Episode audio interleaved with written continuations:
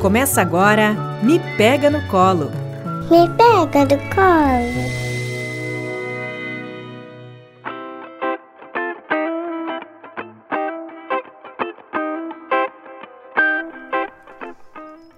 Olá, eu sou a Fran Benedetti. Eu sou a Cris Cruel e esse é o Me Pega no Colo, o podcast do mestrado profissional Saúde Materno-Infantil da Universidade Franciscana. Na Central Técnica, Alan Carrion. O Me Pega no Colo é desenvolvido na rádio Web UFN. Hoje nós vamos falar sobre o puerpério, um dos temas que vocês sugeriram nas redes sociais. Aliás, é sempre muito importante a participação de vocês. Fazer um podcast que atende às necessidades de vocês é muito legal. E hoje eu vou contribuir então com o olhar da nutrição para esse período é, tão peculiar na vida das mulheres e das famílias. Uhum. Então, passa o seu café, aqueça a água para o chimarrão, porque hoje nós falaremos sobre o puerpério. E eu vou contribuir com o meu olhar como psicóloga. Fran, eu acabei de convidar os ouvintes para pegar um café, um chimarrão. Mas a puérpera que está nos ouvindo aqui no podcast pode tomar essas bebidinhas? Pois então, Cris, depende. Se essa mulher estiver em aleitamento materno, é importante ela ter um pouquinho de cuidado com esse tipo de bebida. Né? O café, o chimarrão, as bebidas à base de cola, né? os refrigerantes, eles contêm cafeína. E isso pode deixar o bebezinho um pouco mais acordado, mais desperto, dormir menos, ficar mais irritado. Então, não é tão indicado assim neste período. Então, se ela é muito, né? Se essa puerpera é muito acostumada a tomar seu chimarrão, não fica sem, ou gosta de um cafezinho, é, diminua bastante a dose. Nós vamos falar sobre o puerpério, né, Fran? É legal algumas dicas aí de nutrição, mas eu acho também que é bom lembrar que a concepção de puerpério pode variar, né? Nós temos a literatura aí nos mostrando que o puerpério pode durar aí da ocasião do parto, do nascimento do bebê, né, do parto da mulher, do nascimento do bebê, até mais ou menos oito semanas. E esse período diz respeito aí ao retorno né, de toda a atividade corporal da mulher, o, o, essa, essa involução uterina. Né? Então, é um processo fisiológico. Mas na psicologia, a gente não limita a pensar o puerpério uh, somente atrelado às funções fisiológicas, né? Então, a gente pode pensar que esse puerpério pode ser estendido. Aliás, na clínica em psicologia, a gente escuta muitas mulheres dizendo coisas do tipo: meu bebê já tem um ano e eu ainda me sinto no puerpério. Então, é uma experiência emocional muito intensa e que envolve não somente a mulher, né, ou a pessoa que gestou e pariu, mas que pode envolver toda a família de alguma forma, né, Fran? Exatamente. Na nutrição também a gente não se limita só a esse período, porque a nutrição da mulher vai depender muito mais é, da fase com que ela iniciou lá na gestação, né, do que ela veio desenvolvendo de estado nutricional e também se ela vai estar ou não em aleitamento materno, se esse aleitamento materno vai ser exclusivo ou não. Então, são muitos fatores e a gente não se limita só a esse período, né? Mas eu percebi também, Cris, que nas, nas redes, ali, quando as mulheres foram colocando as suas sugestões, acho que elas também queriam é, o nosso olhar sobre é, como a rede de apoio pode auxiliar, né? Uhum. Porque eu sempre brinco assim, as, as, os olhares são todos voltados para a mulher na gestação. E aí chegou o período do puerpério e os olhares são voltados para a criança. Então, como é que essa mulher se sente, né? Nesse período, às vezes, um pouco solitário. Agora, com a pandemia, eu acho que isso ficou mais forte essas mulheres em casa, né, com mais restrições. Eu acho que é uma questão bem importante para a gente trazer e comentar, né, do, da rede de apoio. Fran, uh, essa questão aí me fez pensar em dois pontos que eu acho que são fundamentais. Uh, primeiro, é lembrar que uh, a experiência do puerpério das mulheres que vivem hoje, em 2021, né, no século 21, é muito diferente da experiência do puerpério de 50, 60 anos atrás ou mais. Então, hoje, o puerpério, né, essa experiência de cuidar de um bebê recém-nascido por toda a família, assim a gente espera que seja. Vamos falar sobre a rede de apoio. A gente espera que seja um cuidado integral e realizado por toda a família. Mas essa experiência é, de cuidar de um bebê recém-nascido está somada a, a, toda a circunstância do nosso tempo. É, as urgências, a, a, vida virtualizada, né?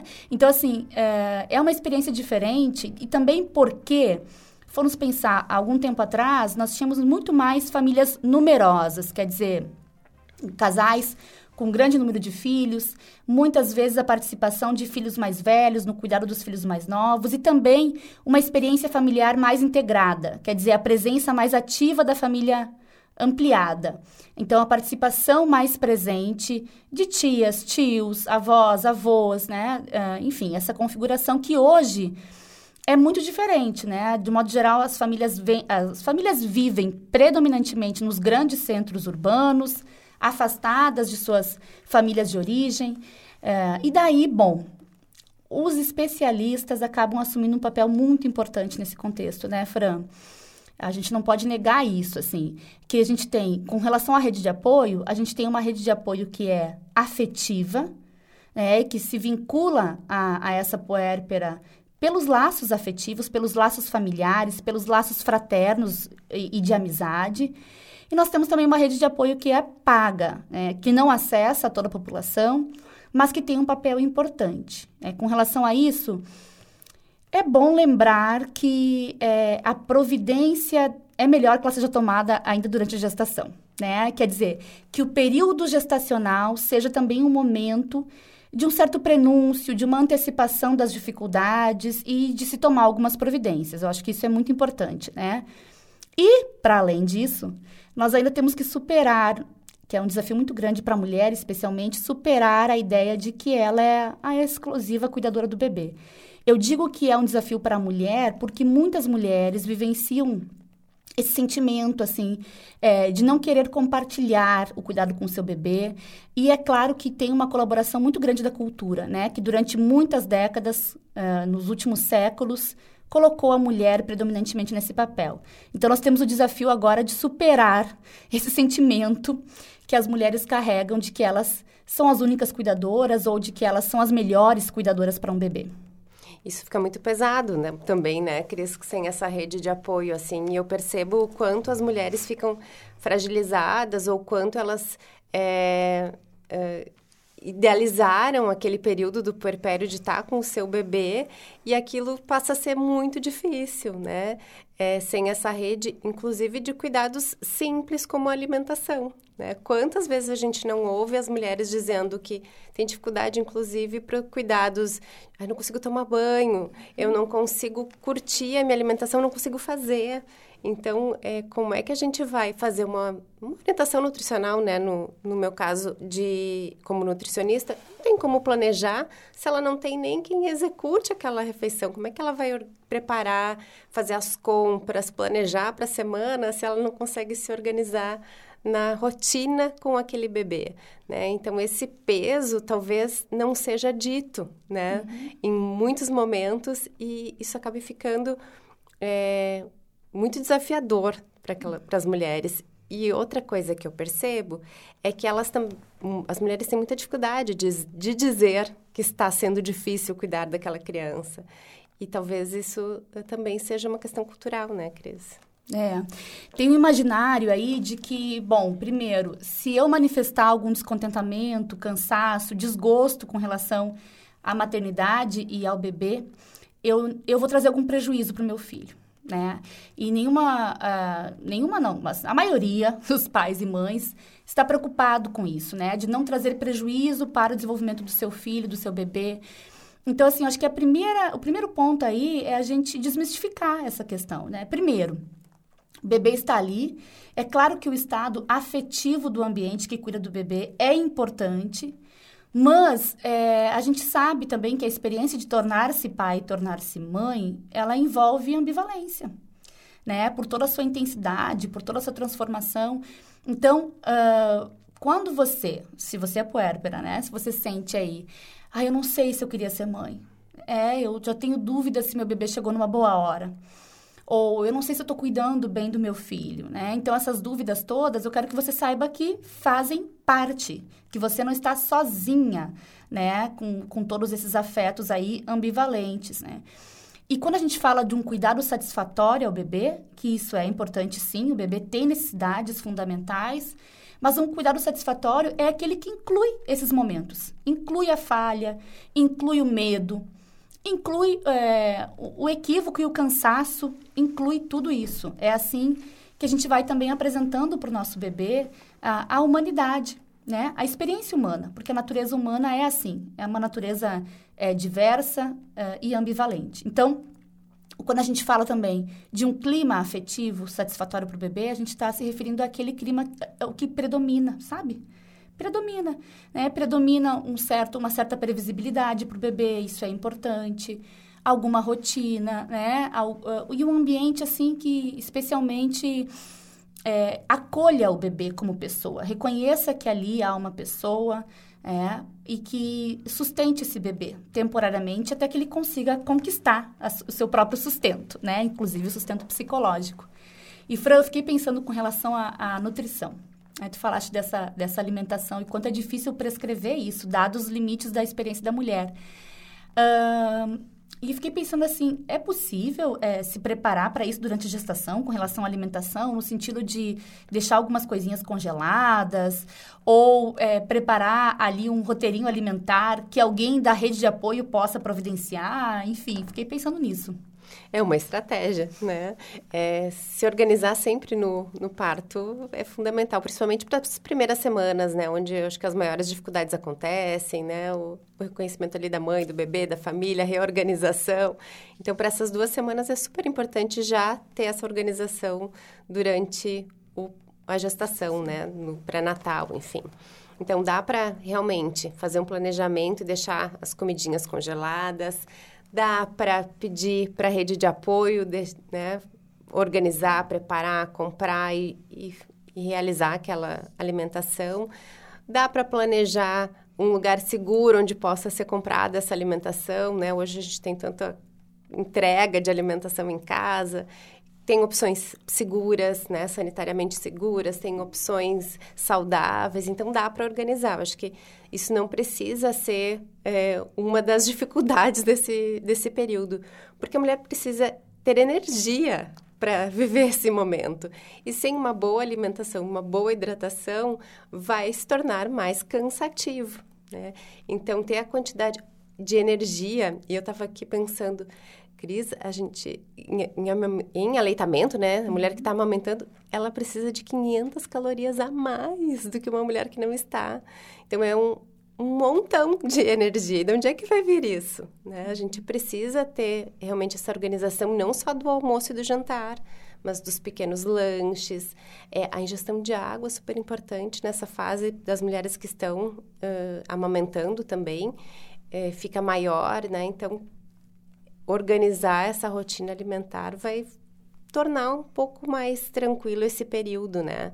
Claro que somado às horas, né, se possíveis de sono, aproveitar enquanto o bebê está dormindo para descansar também, não se ocupar dessas outras tarefas de casa, né? Ela tem que estar tá bem para poder também é, dar maior atenção ao bebê quando ele solicitar. Então, horas de sono, inclusive lá no aleitamento, ajudam muito uhum. né, na produção de leite. Então, é, é fundamental, assim, essa ajuda. Daí, eu acho que vem a rede de apoio, né? Uhum. É, eu ouvi uma vez uma palestra de uma consultora que é mais tem um pouco mais de idade, ela disse: "Gente, quem sabe nos chás de fralda, a gente em vez de levar a fralda ou levar aqueles acessórios que a gente não deve nem falar o nome, tipo bico, chupeta, é quem sabe a gente madeira, quem sabe a gente ofereça um vale, um vale lavar louça, um vale cuidar da casa, de cuidar das plantas, né? Eu achei muito legal essa ideia assim, porque dá uh, uma visão de que a coisa pode funcionar bem em equipe.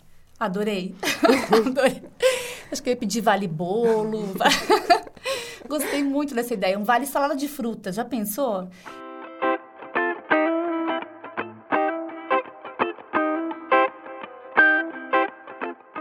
Se as amigas se organizarem, gente, a gente pode ter, assim, quase todos os dias uma, um alimento diferente, assim, para né, sustentar a puérpera e o bebê. E Cris, são 500 calorias a mais, tem que aproveitar esse período. Então dá pra ser aquele bolo de chocolate. É o momento.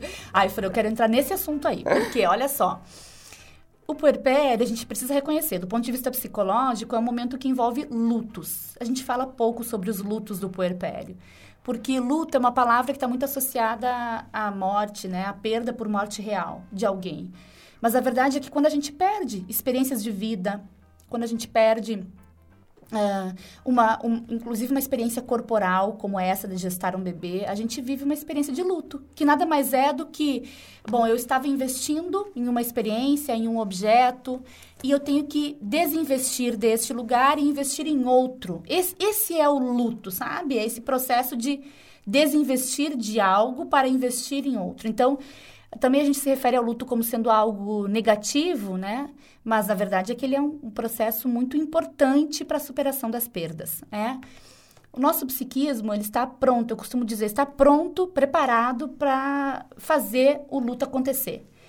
Assim como a nossa pele está pronta para cicatrizar depois de uma lesão, de um corte, né? Então tem essa Agora, assim como a pele, se o corte for muito profundo, se for muito grande, né? A gente vai precisar de algum auxílio, às vezes até uma sutura para ajudar a pele a cicatrizar. Também, dependendo do luto, a gente precisa de um auxílio para fazer ele acontecer, né?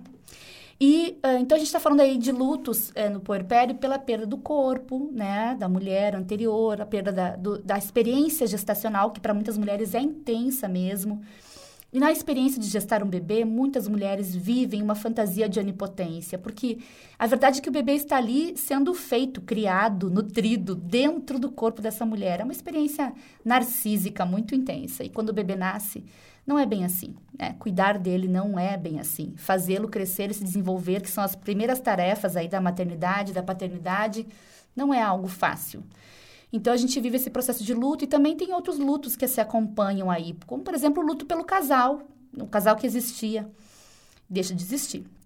Se havia um casal, né? A gente sabe que nem todas as mulheres estão acompanhadas aí na experiência do puerpério, mas se havia um casal, esse casal já não existe mais, né? E uh, eu vejo assim que, que acrescenta-se, eh, especialmente hoje, acrescenta-se a todo esse processo de luto que está acontecendo, uma ideia de que o corpo tem que voltar a ser como era antes. Eu imagino que isso recaia muito é, nas consultas aí aos nutricionistas, né, ajudarem as mulheres, enfim. Como que vocês trabalham isso? É, o que, que é, que idealização é essa com relação ao corpo e quais são as urgências que as mulheres acabam apresentando nas consultas, né? É, na verdade, isso vem antes do puerpério, né? Começa lá com a gestação. Então, a gente tem uma recomendação, né? Diz que dependendo do estado nutricional daquela mulher anterior à gestação, ela vai poder ganhar uma quantidade de peso. Então, se ela iniciou antes da gestação, ela tinha um estado nutricional adequado, ela vai poder ganhar aí entre do, uma média de 12 até 16 quilos durante todo o período gestacional.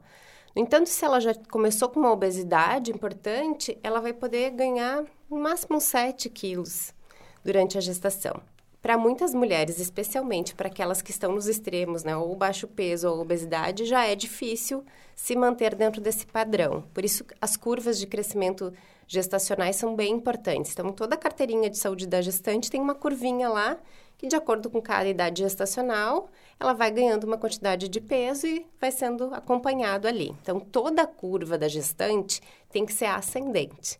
Ou seja, toda gestante deve ganhar peso. Claro, exceto aquele período inicial da gestação, onde tem muitas né? Tem muita náusea, enjoo, e é normal que aconteçam perdas de peso e tudo bem. Mas com o passar do tempo, essa mulher precisa ganhar peso, porque na verdade não é só ela que está ganhando peso, é, tem o peso da preparação das mamas, do útero, da placenta, da realmente do depósito de gordura para se preparar para o parto e para o puerpério. Né? Então, essa é a primeira questão, assim, né? De o quanto as mulheres hoje não querem ganhar essa quantidade de peso durante a gestação. É, Para mim, isso já é um indicativo né, dessa, dessa cultura ao corpo. Assim, né? Uma mulher com peso adequado, querendo ganhar no máximo o peso que a com obesidade deveria ganhar, para mim isso já é preocupante. Inclusive, né, alguns profissionais acabam também limitando a esses valores, né? Que eu acho bem preocupante, até porque uma dieta restritiva na gestação é, vai não só trazer prejuízos é, de crescimento para aquele bebê, quanto de formação, porque se eu não tenho quantidade suficiente de calorias, eu também posso não ter quantidade suficiente de nutrientes, como vitaminas, minerais, que vão formar aquele bebê. Aí chegou lá no perpério, elas, né, a ideia é que se volte ao peso pré-gestacional o quanto antes. É um período maravilhoso para acontecer essa idealização? Sim, porque há muito gasto energético para a produção de leite. Então, para perder peso é maravilhoso esse período. Só que também tem que haver um certo cuidado nessa perda de peso e que ela não pode passar assim de uns um quilo e meio, dois por mês, porque a produção de leite diminui quando não tem energia, né? Então a gente também tem que pensar nesse cuidado da alimentação do bebê. Se a mulher pretende quer manter o aleitamento, ela também tem que ter cuidado com essa perda muito exagerada de peso, principalmente se for num curto período, porque pode prejudicar a produção de leite. Né? Então, é, são questões que a gente tem que é, conversar né, com as mulheres e trazer também nas consultas e também, diria que com os profissionais, né, para a gente ter esse cuidado que não é só voltar ao que era antes, até porque eu sempre lembro, queridos, do que tu mesmo diz, já né, disseste em alguns outros momentos, que o corpo da mulher nunca mais será o mesmo, né? Mesmo que volte ao mesmo peso. E isso, para muitas mulheres, por essa nossa cultura, é muito difícil. Uhum, uhum. É as medidas, né? É. Não é só o peso da balança, mas é voltar com aquelas medidas, com aquela é, dobra com cutânea, com aquela circunferência. Então, é, isso é muito forte. É. É, é como se nós quiséssemos é, viver uma experiência de tamanha magnitude, intensidade que é gestar e parir um bebê e não guardar nenhum, nenhum resíduo disso, quer dizer, nenhuma marca. E tantas outras vezes a gente propositadamente faz marcas no corpo, né? Faz tatuagens, que é justamente para celebrar grandes momentos.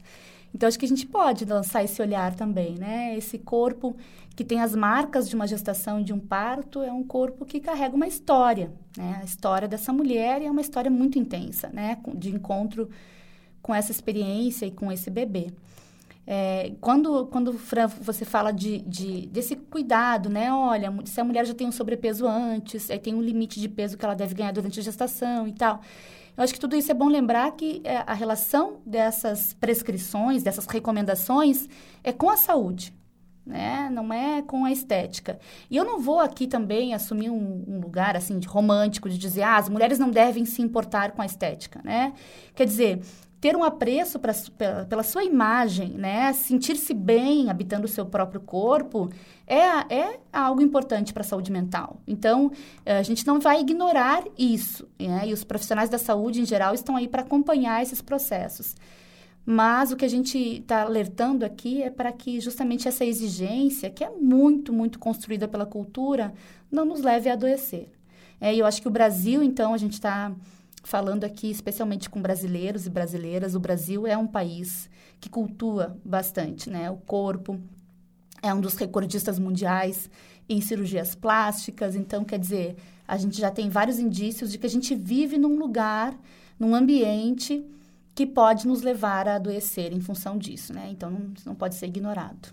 É, e o contraponto é tão grande que a gente vive num lugar que tem o maior número de cirurgias e que um culto ao corpo, mas que também a nossa população está cada vez mais doente, com maior prevalência de obesidade, né? A gente tem índices é, cada vez maiores, né? Então, se a gente tem uma população já de obesas, é natural que durante a gestação também esse número vá aumentando, né? Porque essas mulheres obesas também podem engravidar. Uhum. Então, é esse cuidado. E realmente, como tu disseste, né, Cris, essa, essa recomendação, ela tem uma variabilidade que vai ser individualizada, né? Mas é, chegar aos extremos é que é muito importante, assim.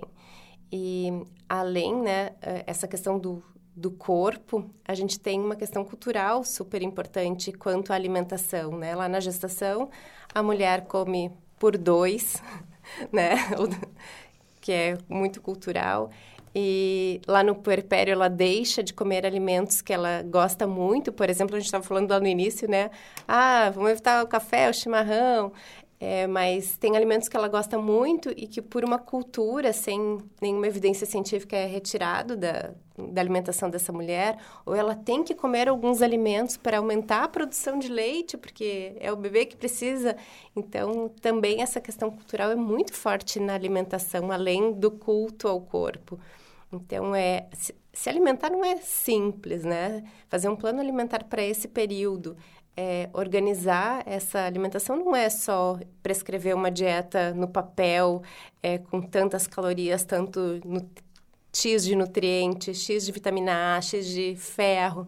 Não basta, né? Colocar isso em prática é o mais difícil, assim. Então, quanto a gente conseguir se aproximar dessas famílias e entender a cultura para introduzindo as questões que são de cunho científico, tanto melhor, né?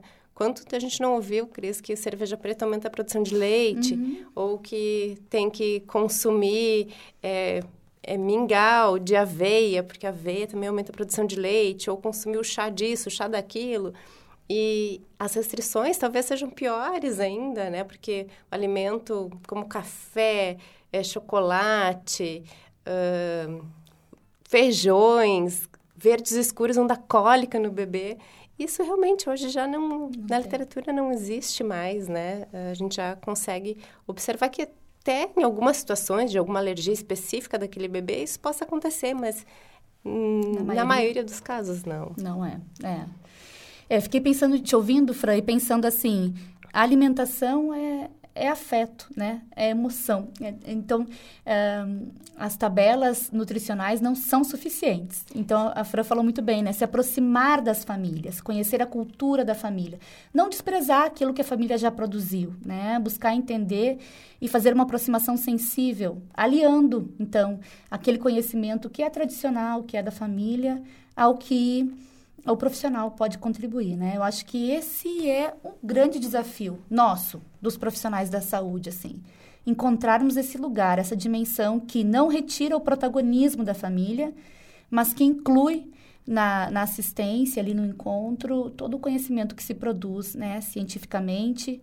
Mas, enfim, o que eu fiquei pensando muito isso, é que a alimentação é afeto. E é mesmo, Cris. Olha por onde começamos a nos alimentar. Uhum aleitamento materno, pelo seio materno. Então, não tem como desvincular. A gente já começa com esse aprendizado. Então, durante a vida, a gente só vai reforçando, né? E hoje, quanto nos fala de, é, dos comfort foods, né? Das comidas uhum. confortáveis, porque isso realmente está muito interligado. É. Né? A Fran tocou agora no tema do aleitamento materno, mas isso é tema para outro, outro podcast. Vamos deixar para o próximo? Temos um programa, Fran? É, eu acho que podemos, acho né? Que, acho que deixamos para o próximo aleitamento e vamos finalizando por hoje? Com certeza. Pode ser? Porque senão a gente vai ficar aqui por muito tempo. O papo é longo. Se vocês quiserem que a gente volte a falar sobre o puerpério, por favor, enviem as sugestões de vocês. Acompanhem nas redes sociais, enviem outros temas também que vocês gostariam que nós abordássemos aqui. Convidados, nós né, pretendemos chamar convidados também a participar. O meu Instagram é arroba Cristina Salincruel. Também procurem o mestrado profissional Saúde Materno Infantil nas redes sociais. Cris, foi ótima essa nossa conversa de hoje, né? Também aguardamos as, os comentários, as sugestões lá nas redes. O meu Instagram é arroba. E claro que a gente também vai olhar o, o, o, desculpa, o Instagram do mestrado. E nos encontramos no próximo, então. Até a próxima. Até a próxima.